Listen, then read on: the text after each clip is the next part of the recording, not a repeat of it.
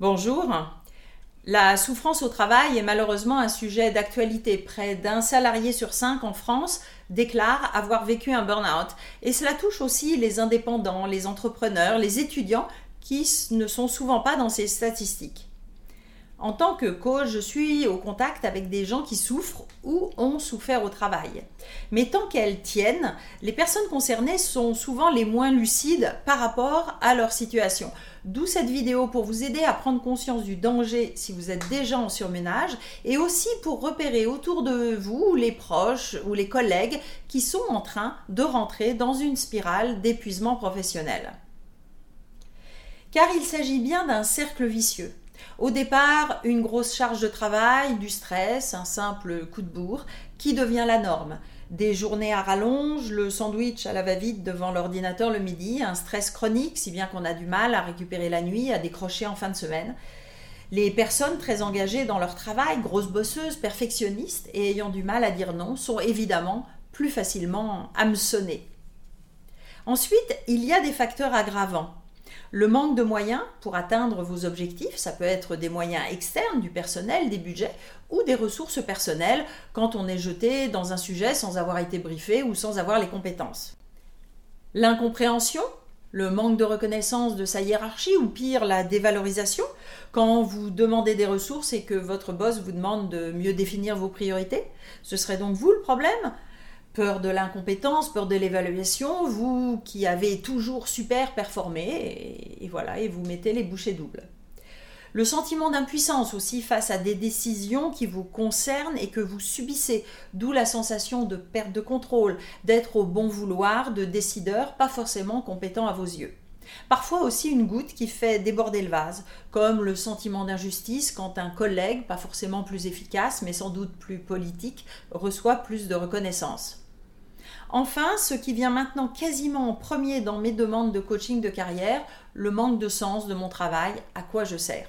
Et si vous rajoutez un environnement hostile, un supérieur ou un collègue toxique ou des problèmes personnels, c'est l'engrenage infernal.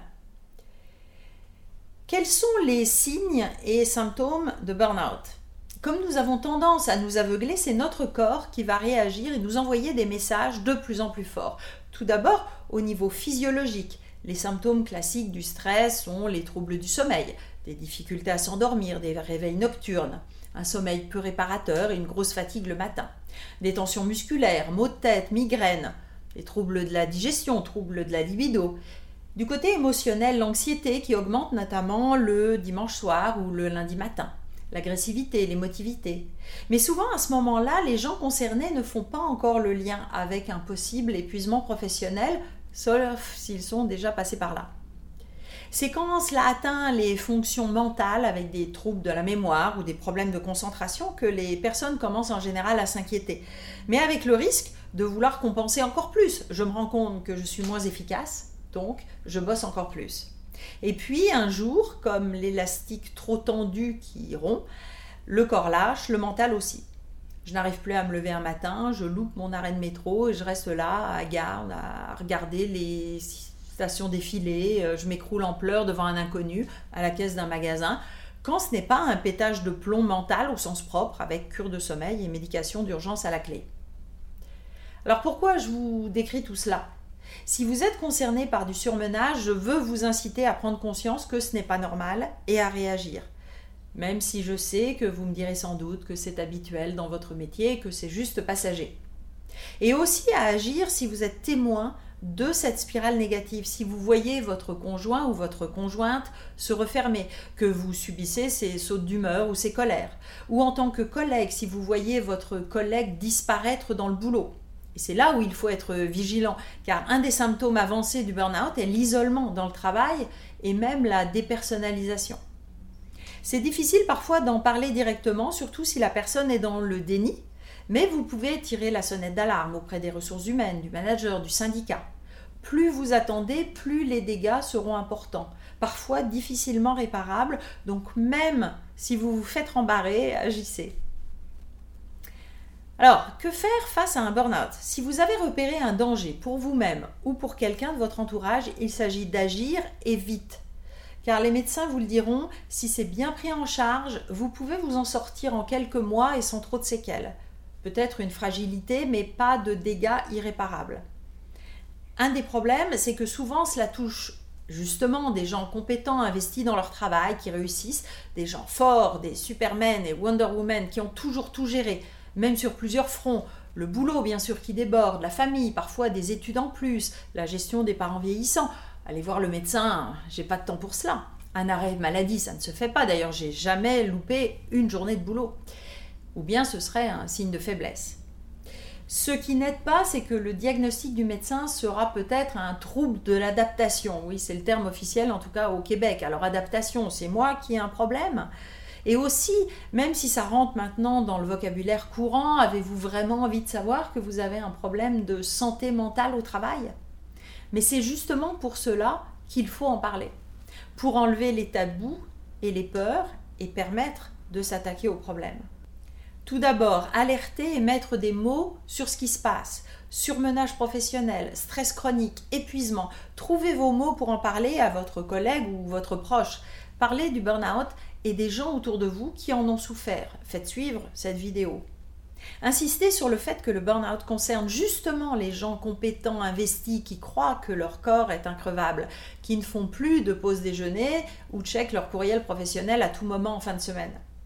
Évidemment, il risque de nier une fois, deux fois, mais quand les troubles physiologiques deviennent gênants, vous pouvez les pousser à consulter. Si vous n'arrivez pas à convaincre la personne à faire une pause, soit en prenant quelques jours de repos de manière volontaire, soit en consultant son médecin, essayez de les aider à se reconnecter avec eux-mêmes, les inviter à sortir, faire un tour le midi, à faire du sport, organiser des vacances familiales dans des endroits des paysans, leur parler de méditation ou d'hypnose, pour les aider à sortir de la spirale infernale et de retrouver du temps pour eux. Vous pouvez utiliser des métaphores, les images sont souvent plus fortes que les mots. Avec mes clients, j'utilise par exemple celle du chêne et du roseau. Vous savez la fable de La Fontaine sur le chêne fort, solide, avec de larges branches du feuillage, mais donc de la prise au vent, qui résiste jusqu'à ce que la tempête, la vraie, le déracine. Si vous êtes vous-même sur le chemin du burn-out, faites-vous accompagner médecin, psychologue, coach pour vous forcer à passer à l'action et à faire des changements dans votre vie. Un des premiers enjeux est de réduire votre charge de travail et votre stress.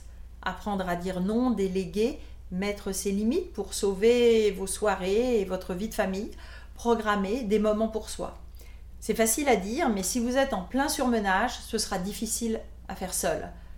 Une fois que vous aurez sorti la tête de l'eau et récupéré au moins une partie de votre énergie, vous pourrez analyser comment vous en êtes arrivé là. D'une part pour mieux vous connaître et éviter dans le futur de retomber dans vos schémas, et d'autre part pour changer votre rapport au travail, redéfinir votre équilibre de vie, changer votre environnement, changer de chef, de job, voire d'organisation. J'espère que cette vidéo vous aidera à repérer chez vous ou autour de vous le surmenage et la souffrance au travail pour intervenir aller consulter ou inciter la personne en question à aller voir son médecin. Si ces sujets sur la vie au travail vous interpellent, abonnez-vous maintenant à ma chaîne en activant les notifications pour être prévenu des prochaines vidéos et vous pouvez vous inscrire également à ma lettre d'inspiration mensuelle avec le lien ci-dessous. À bientôt!